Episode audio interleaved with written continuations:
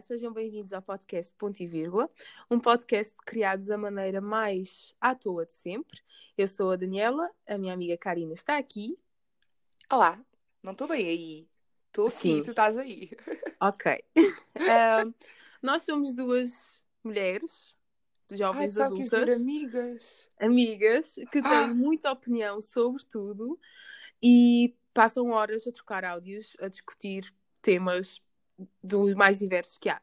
E pensámos, por que não transformar esses áudios longuíssimos num podcast? Pode ser que haja alguém por aí no mundo que nos queira ouvir e que tenha interesse e que concorde ou discorde de nós.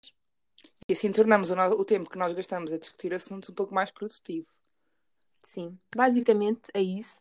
Espero que gostem. A ideia do ponto e vírgula é por ser um, um sinal de pontuação que deixa espaço ah, para discussão. Ou seja, claro que nós temos opiniões muito vincadas as duas. Ah, nem sempre, ou seja, concordamos em muitas coisas, mas há muitas coisas em que nós discordamos. Ah, mas eu falo por mim, acho que também pela Daniela, que apesar de eu sentir que tenho opiniões vincadas sobre muitos assuntos, acho que nenhuma das minhas opiniões, por mais vincada que seja, se- ah, seja estanque, ou seja, tipo, que seja imutável.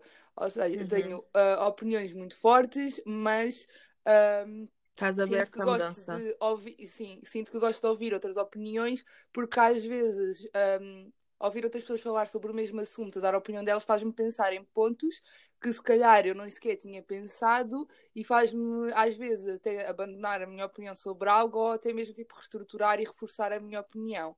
Ah, e então acho que também é um bocado essa ideia do podcast a longo prazo, se alguém ouvir, sem ser tipo nós, ah, é introduzir outras opiniões. E a ideia, essa ideia do ponto e vírgula é que não é a nossa opinião só ponto, é a nossa opinião, ah, mas há espaço para outras opiniões e nós também queremos ouvir outras opiniões e é isso.